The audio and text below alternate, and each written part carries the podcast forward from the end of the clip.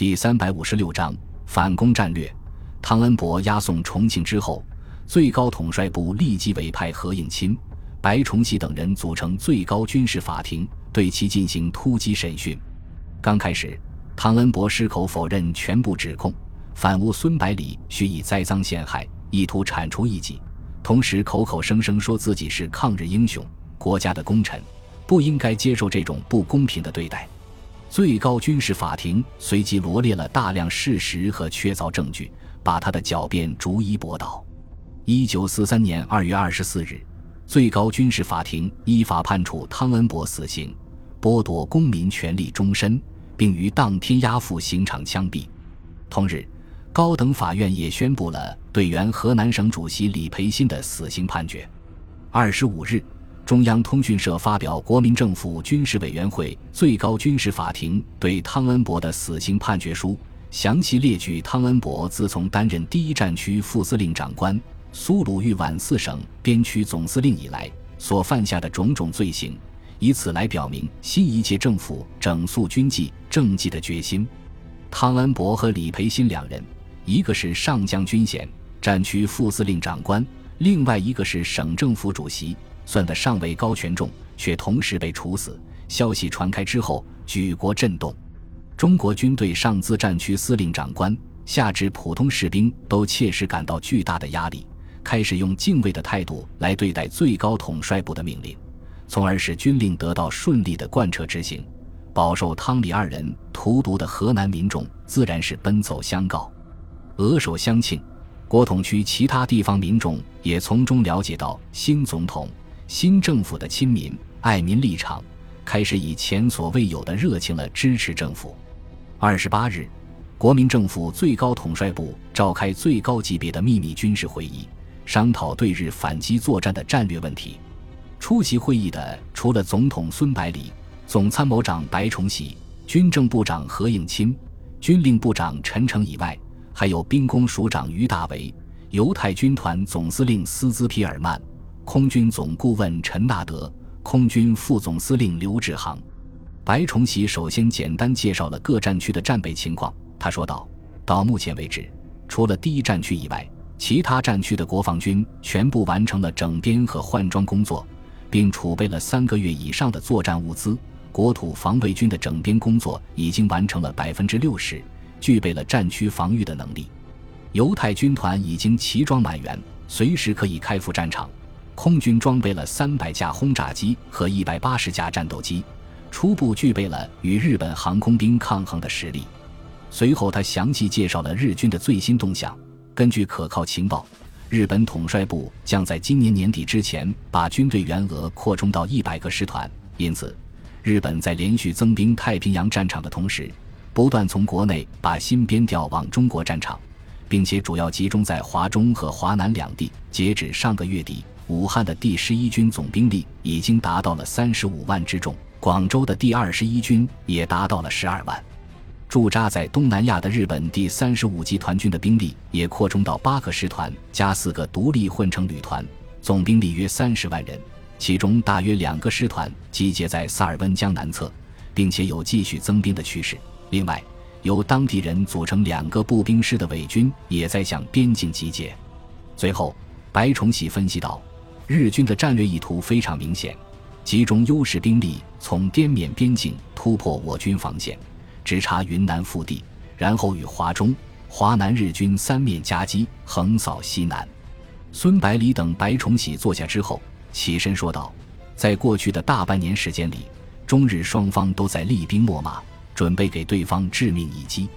从目前的情况来看，虽然我军的准备工作还没有最后完成。”但是为了抢得先机，必须先发制人，打乱日军的战略部署，从而掌握中国战场的主动权，同时也可以缓解盟军在太平洋战场的压力。接着他问道：“敌我双方的态势，白总长已经介绍得非常清楚。诸位认为，在目前的情况下，从哪里开始反击最后呢？”白崇禧马上说道：“我认为应该以缅甸作为主攻方向。首先，与其他两路日军相比。”缅甸日军的兵力最弱，其次进攻缅甸能够得到盟军的策应，最后只要夺取了缅甸，就能够恢复滇缅公路，从而使美元物资能够畅通无阻地进入中国。何应钦却不同意他的看法，反驳道：“缅甸山脉纵横，沟壑遍地，又地处热带，地形复杂，气候多变，国军从来没有类似地区的作战经验，能否适应当地的气候环境都是个问题。怎么反击日军？日军第三十五集团军已经在这里征战一年多的时间，不但掌握了地利。”并且获得了当地人的支持，天时地利人和都在敌人一方，贸然出击肯定要吃亏的。白崇禧问道：“那你的意思呢？”何应钦胸有成竹地回答道：“我认为应该首先光复南宁，进而收复广西全境，然后与第二十一军在广东决战。原因有三：第一，桂林的守军只有一个旅团，整个广西境内的日军也只有一个半师团。”我军容易形成兵力上的压倒优势。第二，收复桂林就等于斩断了华南日军的一条胳膊，其三路会攻的计划自然流产。第三，如果收复了广州的话，整个华南就全部回到我们手中，不但战略回旋余地将大大增加，兵源和物资的压力也会大幅度降低。白崇禧反问道：“那你准备如何应付缅甸日军呢？”何应钦回答道。先派空军炸断萨尔温江上的汇通桥，然后由国土防卫军在边境地区据险固守就可以了，以滇缅边境的交通状况，日军最多只能够维持两三个师团的作战消耗，咱们只要布置几个步兵师就足以应付他们。孙百里看了看白崇禧和何应钦，说道：“我倒觉得不如从第一战区向东攻击，夺取徐州。”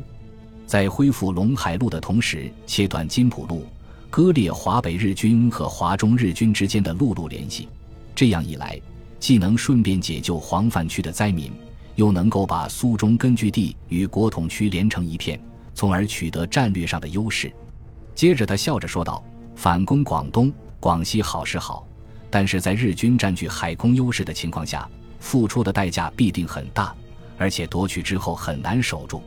白崇禧摇了摇头，提出了自己的疑问：黄泛区到处是滩涂河岔，大部队如何通过？后勤补给又如何保障？即使夺取了徐州，攻击部队势必陷入华北日军和华中日军的夹击之中，两面作战是兵家大忌，而脆弱的补给线也会带来灾难性的后果。